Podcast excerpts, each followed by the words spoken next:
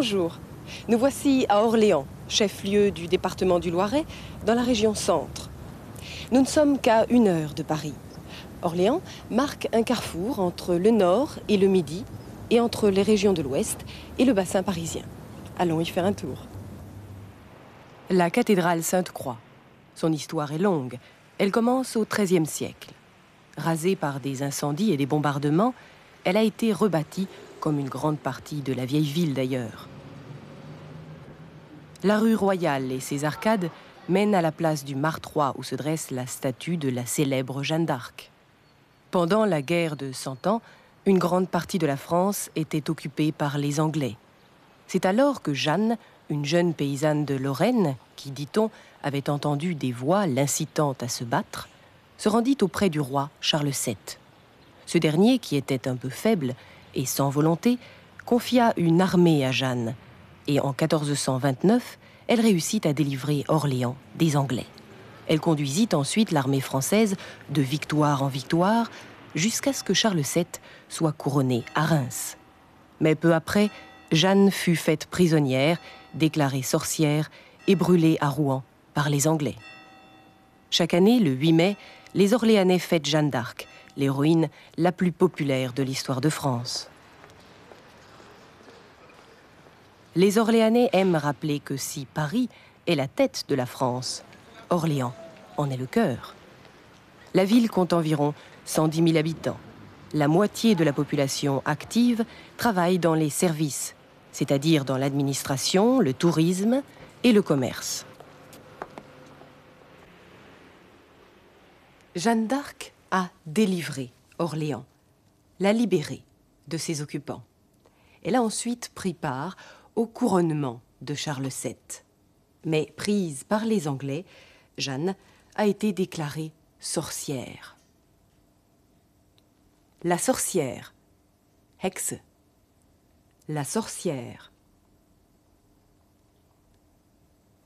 Pour revenir au temps présent, nous partons à la rencontre de Jean-Pierre Sueur, maire d'Orléans. C'est là que Jean-Pierre Sueur travaille, à l'hôtel de ville d'Orléans. Il m'a reçu dans son bureau. Être maire d'une commune de 110 000 habitants, qu'est-ce que cela comporte en contraintes, en difficultés Et n'est-ce pas parfois un poids très lourd à porter? Vous savez, euh, personne ne m'a obligé d'être maire. Euh, j'ai bien voulu me présenter aux élections, et puis j'ai eu la chance d'être élu aussi. Euh, donc je le fais avec plaisir parce que je crois que c'est un travail extrêmement passionnant. Euh, je dirais même que dans l'action politique, euh, le, rôle de maire, c'est le plus passionnant. Si vous interrogez en France des, hommes politiques ou des femmes politiques, euh, je crois qu'ils vous diront de manière pratiquement unanime que le mandat qu'ils préfèrent, c'est celui de maire. pourquoi? Parce qu'on est au contact des réalités, finalement. moi, je ne sais jamais, quand je me réveille le matin, ce que je vais faire dans la journée. Euh, je peux m'occuper euh, de l'éducation, euh, du théâtre, de la voirie, de la police, des ordures ménagères, du sport, de l'assainissement. je peux m'occuper des, enfants, des personnes âgées. Je vais m'occuper des entreprises. je vais m'occuper de la musique, de l'urbanisme, des fêtes. Enfin, quelquefois, je me demande ce dont je ne m'occupe pas. Et c'est cela qui est intéressant finalement dans, l'action politique. C'est ce rapport constant entre le quotidien et les grands projets. Quels sont vos choix, vos priorités dans la gestion de votre ville? Ah, Je dirais euh, deux choses. Premièrement, que ma ville se développe. Et aujourd'hui, les maires sont devenus des agents de développement. Euh, par exemple, nous avons en quatre années contribuer à la création de 1350 emplois en attirant des entreprises euh, ou en aidant des entreprises à se créer ou à se développer. En même temps, euh, j'œuvre beaucoup pour le développement euh, de la recherche à Orléans, de l'université, de la technologie. Bon, tout ça, c'est le développement. Et alors, deuxième point, la qualité de la vie des Orléanais. Nous avons dans nos villes de France des quartiers où l'on ne vit pas très bien. Des quartiers défavorisés, des quartiers qui ont été euh, construits à une certaine époque où on a fait des bars, vous savez, des grandes bars. Et nous avons décidé de rénover ces quartiers. La ville d'Orléans n'est qu'à une heure de Paris. Oui. Est-ce qu'on peut parler déjà d'une ville de banlieue Ah non, non, c'est l'horreur, vous savez bien. Je pense que vous avez fait exprès de me poser cette question pour que je réagisse avec vigueur. Parce que la banlieue, c'est pas attirant finalement. Personne n'a envie d'être dans une banlieue, premièrement. Euh, deuxièmement, euh, vous avez quand même raison de poser le problème. Le fait qu'aujourd'hui, il y ait beaucoup de villes en France qui soient à une heure de Paris. Pourquoi? Parce qu'on a développé les trains, les autoroutes. On peut aller facilement de toutes ces villes à Paris. Ça pourrait avoir pour effet de nous transformer en grande banlieue, en effet. Mais nous résistons de toutes nos forces et je crois d'ailleurs que le, danger a été conjuré. Parce que ici, nous sommes un pôle très fort de développement euh, culturel et économique.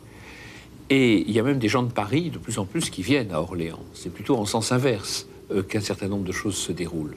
Quelle relation entretient la ville d'Orléans avec sa région et son département? Je peux vous dire qu'avec le département, nous avons d'assez bonnes relations, notamment dans le domaine économique. Et avec la région, euh, je souhaite vraiment que les relations euh, s'amplifient encore. Parce que le département d'une région ou d'un département, finalement, ne peut pas se faire en négligeant le développement de la ville-centre euh, ou de la ville-capitale. Et nous sommes dans le même bateau. Ce que je dis à mes amis présidents du, du conseil régional ou présidents du conseil général, nous sommes dans le même bateau. Une petite leçon d'éducation civique. Jean-Pierre Sueur s'est présenté aux élections. Il a posé sa candidature pour devenir maire. Et il a gagné. Il a été élu pour un mandat de six ans. Son rôle est très varié puisqu'il s'occupe dans sa commune de tous les problèmes possibles. De la voirie, par exemple, de l'aménagement des rues, ou bien des ordures ménagères, des déchets, ou encore de l'assainissement, de la modernisation de quartiers anciens, et enfin de l'urbanisme, du développement de sa ville. Monsieur Sueur évoque à ce sujet les quartiers défavorisés, les quartiers à problème qui se caractérisent souvent par la présence de bars. Les bars, ce sont de grands bâtiments de 15 ou 20 étages. Écoutez encore une fois. La voirie, Straßenbau. La voirie vient du mot la voie. Les ordures ménagères, Abfälle. L'assainissement, Sanierung, l'urbanisme, Städtebau, Stadtplanung, les bars, Hochhäuser. Orléans n'est surtout pas une ville de banlieue, à la périphérie de Paris. Son maire se bat contre cette tendance avec les présidents du conseil régional, et du Conseil général, c'est-à-dire avec les représentants de sa région et de son département. À propos de département, la France en compte 96, plus quatre départements d'outre-mer. La Guadeloupe, la Martinique, la Guyane, la Réunion. Ces départements sont divisés en arrondissements, eux-mêmes divisés en cantons, puis en communes. Pour la petite histoire, sachez qu'il y a en France 36 551 communes. Les départements sont regroupés dans 21 régions et dans la collectivité territoriale de Corse. Chaque unité a son représentant, que ce soit le maire pour la commune, le conseil général pour le département, ou le conseil régional la région. Nous repartons pour Orléans, où nous avons assisté à une rencontre entre le maire et les commerçants de la rue de Bourgogne.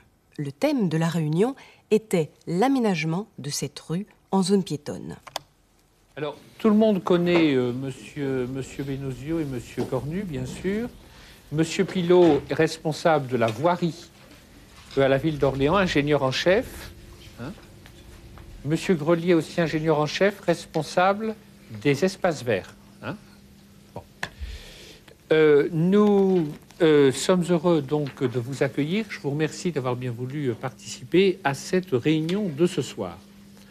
Euh, vous savez que j'ai annoncé il y a déjà quelque temps que la priorité pour cette année, pour, la, pour la ville d'Orléans, enfin en tout cas pour le centre-ville, c'est la rénovation ou l'embellissement de la rue de Bourgogne et de la rue des Carmes. Alors, il faut donc savoir que ça s'inscrit dans un projet d'ensemble euh, de rénovation et d'embellissement. Alors, on ne va pas parler naturellement de tout l'environnement. Vous savez qu'on travaille aussi beaucoup sur les, quartiers euh, situés entre la rue de Bourgogne et la Loire, avec les projets des Sceaux. Le projet des Halles Châtelet, on a rénové deux façades et en ce moment nous travaillons pour rénover les deux autres façades. Tout ça, on peut en parler euh, par ailleurs. Aujourd'hui, je vous propose que l'on se concentre sur vraiment la rue de Bourgogne, hein, la rue elle-même. Alors, il y a eu beaucoup de réunions de travail qui ont eu lieu euh, avec le service de la voirie, service des espaces verts, service de l'urbanisme de la ville.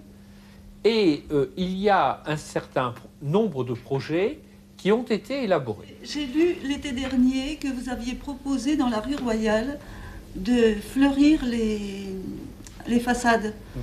pour, donner, pour que la rue soit un petit peu plus attractive, hein, moins sèche. Est-ce qu'on ne pourrait pas envisager ça dans la rue de Bourgogne? Ce qui est prévu euh, dans le projet qui a été présenté pour la rue de Bourgogne, c'est de revoir complètement le fleurissement de la rue de Bourgogne. Euh, parce que euh, là, je crois que c'est absolument nécessaire. La rue de Bourgogne est située au cœur de la vieille ville. Ces maisons, souvent très anciennes, sont en état d'assainissement ou de restauration. Mais la réalisation de travaux pose souvent des problèmes aux propriétaires, car il leur faut un grand nombre d'autorisations. Alors vous avez des façades qui n'ont plus de couleur, et que ces gens-là, on les laisse... Euh, oui, qui n'ont pas de Madame, vous, vous avez mille fois raison. Vous savez que moi, je suis obligé, en tant que maire, d'appliquer la loi. La loi donne un pouvoir très grand à l'architecte des bâtiments de France dès lors que vous êtes euh, dans un périmètre donné.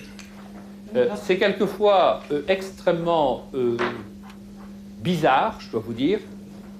Pour le, par exemple, on prévoit de faire deux ponts nouveaux dans l'agglomération. J'ai remarqué que ce cher architecte, il était contre le premier et contre le deuxième. Il dit, bon, bah, d'accord, mais où est-ce qu'il faut passer? Dans le projet de la rue de Bourgogne, il est question d'espaces verts, d'embellissement et de fleurissement. La commune désire rendre la rue plus jolie grâce à des arbres, des plantes, des fleurs. Changeons de décor pour retrouver Jean-Pierre Sueur dans l'exercice d'une fonction un peu plus agréable. C'est dans l'ancien hôtel de ville d'Orléans, cet élégant édifice Renaissance, qu'ont lieu les cérémonies civiles de mariage.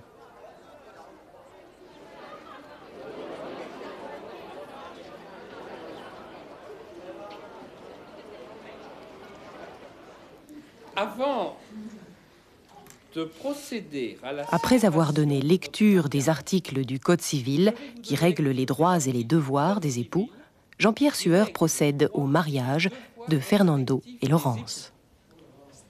Monsieur Fernando Manuel Magalaes Faria, consentez-vous à prendre pour épouse Mademoiselle Laurence Odile Marie Dumuy? Oui. Et vous, mademoiselle Laurence Odile Marie Dumuy, consentez-vous à prendre pour époux monsieur Fernando Manuel Magalaes Faria Oui.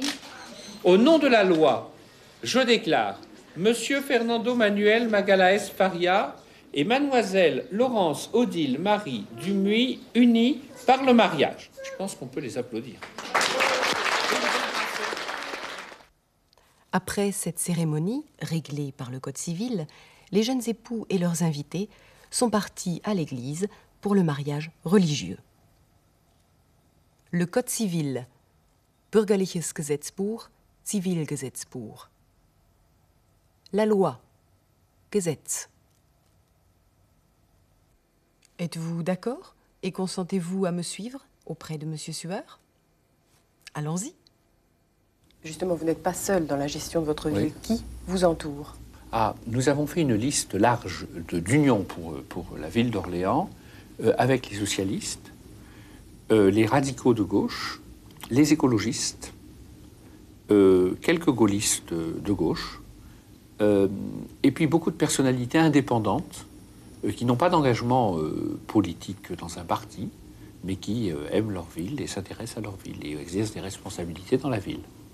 Puis j'ai dans le conseil municipal une opposition qui comprend euh, essentiellement le RPR et l'UDF, c'est-à-dire les partis de la droite.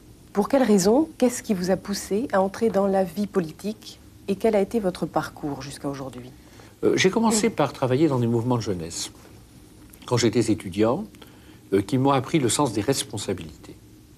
Et puis après, euh, j'ai choisi de m'engager dans un parti politique qui était très petit, qui, n'avait jamais de réussite aux élections, mais ce parti politique, c'était le PSU, Parti Socialiste Unifié.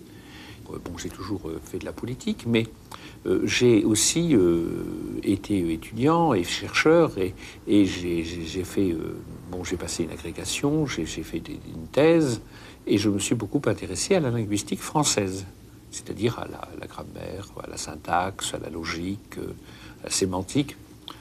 Et donc j'ai été enseignant à l'université, et j'ai été nommé à l'université d'Orléans. Je suis arrivé ici, je ne connaissais personne. Et puis, euh, peu à peu, je me suis euh, pris de, de passion et d'amour pour cette ville, tout en continuant à exercer mon, métier de- de- d'enseignant à l'université. Et donc, euh, il se trouve que euh, j'ai exercé des responsabilités au sein du Parti socialiste. Et puis un jour, en 1981, il y avait des élections législatives. On m'a dit, tiens, tu devrais te présenter aux élections. Et puis, euh, il se trouve que j'ai été élu. J'ai même battu le maire, qui était euh, député, maire, euh, ici à Orléans. On dit que c'est en Touraine qu'on parle le français le plus pur. Qu'en pensez-vous? Euh, on parle un français assez pur, c'est vrai, en Touraine ou dans l'Orléanais, Euh, mais euh, je ne suis pas, comment, comment vous dirais-je, je ne suis pas un puriste. J'aime la belle langue, mais je n'aime pas ceux qui ont une conception un peu fixiste de la langue, qui pensent que rien ne doit jamais bouger, que la langue euh, d'hier est la bonne et que celle d'aujourd'hui, elle est toujours mauvaise. Euh, vous savez, la langue, euh, c'est un être vivant. Euh, pour défendre la langue française, qu'est-ce qu'il faut faire? Il faut défendre le cinéma français. Il faut défendre la télévision française. Il faut défendre les créateurs français, les écrivains français, euh, les, euh, les comédiens, euh, les journalistes. Euh, Ça, ça c'est très utile. Euh, Mais euh, dire qu'il ne faut plus euh, emprunter, par exemple, le mot euh, venant de, de l'étranger, mais c'est une idée qui, je crois, n'a aucune chance de s'appliquer d'abord. donc, donc ce n'est pas très grave. Ça ne s'appliquera jamais. Et en plus, ce serait très dommage qu'une telle idée s'applique. Tous les mots de toutes les langues viennent toujours d'ailleurs. Monsieur Sueur a un cursus politique classique. Après avoir été membre de mouvements de jeunesse, puis d'un petit parti, il est entré au Parti socialiste et a été élu député à Orléans. Un député, c'est un des représentants locaux au Parlement français, à l'Assemblée nationale. On les élit lors des élections législatives. Les élections législatives. Parlamentswahlen. Le député. Abgeordneter. Jean-Pierre Sueur n'est pas que maire. Il est également professeur de linguistique française à l'Université d'Orléans. Pour le devenir, il a passé une agrégation et a écrit une thèse, un travail de recherche. Et vous l'avez vu, il aime la langue française. C'est pourquoi nous l'avons observé en cours à la faculté des lettres. Nous nous sommes rendus sur le campus universitaire d'Orléans-la-Source, à quelques kilomètres du centre-ville. Nous sommes ici à la faculté des lettres, des langues et des sciences humaines. Actuellement, quelques 10 000 étudiants fréquentent l'université orléanaise.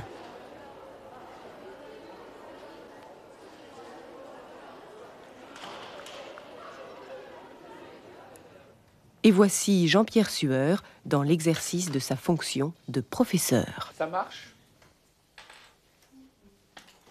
Bon, alors la dernière fois, on s'était mis à parler des modes et du subjonctif. Et on avait vu qu'il y avait une distinction fondamentale entre l'indicatif, qui est le mode du réel, et le subjonctif, le conditionnel et l'impératif, qui est le mode de l'irréel qui sont les modes de l'irréel. D'accord? On s'était aussi préoccupé, je crois, du conditionnel. Et je vous avais dit, enfin ça j'ai déjà dit souvent, qu'il y a deux types de conditionnels en français à ne surtout pas confondre. Premièrement, le conditionnel, c'est un temps de l'indicatif. Et à ce titre, il faut, il faut considérer que dans l'indicatif, il y a dix temps finalement. Oui présent, passé composé, euh, imparfait plus que parfait, euh, passé simple, passé antérieur, euh, futur, futur antérieur, et conditionnel, conditionnel passé. Quand vous dites il dit qu'il viendrait, il disait qu'il viendrait, qu'est-ce qui se passe? Eh bien, vous avez un futur dans le passé, un futur par rapport au passé, alors que dans il dit qu'il viendra, vous avez un futur par rapport au présent. Mais dans les deux cas, c'est du réel, ça fait partie de la modalité du réel. D'accord? C'est complètement différent de, des systèmes avec si, s'il faisait beau, je sortirais, qui sont modaux et où l'imparfait est un mode, comme le conditionnel est un mode. Il y a une valeur modale dans l'imparfait comme dans le conditionnel. Autre, autre chose Ces jeunes étudiantes sont en première année de lettres modernes. La plupart d'entre elles rêvent sans doute d'enseigner un jour le français dans un lycée ou un collège. Pour y parvenir, il leur faudra 4 à 5 années d'études. Alors maintenant, on va regarder le subjonctif et je vais vous poser des questions sur le subjonctif. D'ailleurs, j'ai commencé dans, cette feuille que je vous ai distribuée. Et pour étudier le subjonctif en français, je vais vous demander de faire deux grandes distinctions. Premièrement, il faut regarder l'environnement. Donc, on va étudier les subjonctifs dans les principales et indépendantes, dans les relatives, dans les complétives et dans les circonstancielles. Et puis, deuxièmement, il y a ce que j'appellerais une distinction sémantique de base. Vous n'avez pas rêvé. Ce cours difficile était bien consacré au subjonctif qui exprime l'irréel. Un exemple. Je cherche une maison qui a une porte verte. A est au présent. Je sais que cette maison à la porte verte existe. C'est un cas réel. Si je dis je cherche une maison qui est une porte verte, est est un subjonctif. Je veux dire que je ne sais pas si une telle maison existe, mais j'aimerais en trouver une. C'est un souhait, un cas irréel. Allez, ne soyez pas si triste. Il faudra bien que vous le connaissiez un jour, ce subjonctif, car c'est un mode que l'on emploie encore très souvent. Un peu de détente maintenant, puisque nous allons retrouver Jean-Pierre Sueur dans un entretien privé. Vos activités politiques vous permettent-elles de passer quelques dimanches en famille? Euh, Oui, bien sûr. Euh, mais, peut-être pas assez souvent que je souhaiterais. Mais j'essaie de préserver quand même. Par exemple, le samedi midi, en général, on mange toute la famille ensemble. C'est très bien. Il faut préserver des points fixes comme cela. Est-ce que votre épouse vous soutient dans votre rôle de mère, justement? Euh, Oui, bien sûr. Mais euh, elle, on, ne mélange pas les, les choses. C'est-à-dire que elle est universitaire, elle fait de la recherche scientifique, elle fait beaucoup d'activités, et euh, elle n'a jamais voulu jouer un rôle de potiche, vous voyez, pour une femme, euh, être là toujours euh, quelqu'un d'un peu décoratif à côté de son mari, ça ne fait vraiment pas partie de son, de son idéal. bon, alors on partage beaucoup ensemble, bien sûr, la vie, forcément, on en parle. Monique participe à un certain nombre de, de choses de la vie de la ville d'Orléans un certain nombre d'activités, mais euh, j'ai bien dit à tout le monde euh, qu'il euh, fallait que cela soit compatible et elle tient absolument avec l'exercice de sa profession.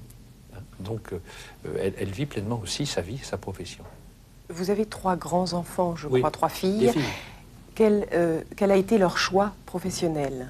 Ah, alors l'une, Isabelle, est comédienne. Oui, euh, c'est un métier qui, est passionnant aussi, mais qui est difficile. Elle euh, fait aussi quelques autres travaux euh, parce que ce n'est pas toujours facile d'être comédienne à temps plein. Oui. la seconde, elle est à HEC, hautes études commerciales, et elle, elle vient de finir ses études et elle commence un stage à la SNCF. Oui, service commercial de la SNCF. Et puis la troisième, elle est en maths sup. Matsup, c'est euh, oui, c'est une classe supérieure euh, post-baccalauréat. Elle veut travailler, être entrée dans une grande école, donc elle s'y prépare. Elle fait des mathématiques et de la physique. Elle aime bien la physique. Voilà, vous savez tout, enfin presque.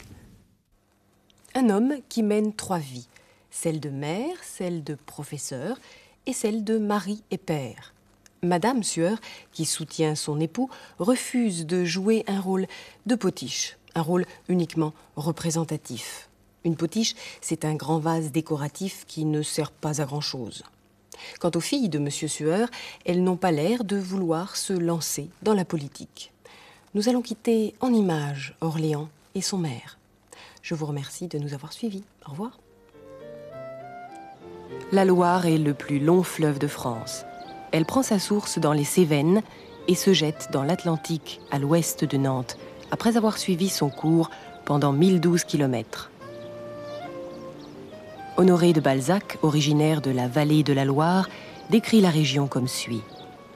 Si tu veux voir la nature belle et virginale comme une fiancée, tu dois y passer une journée de printemps. Au printemps, tout n'est qu'amour en cet endroit.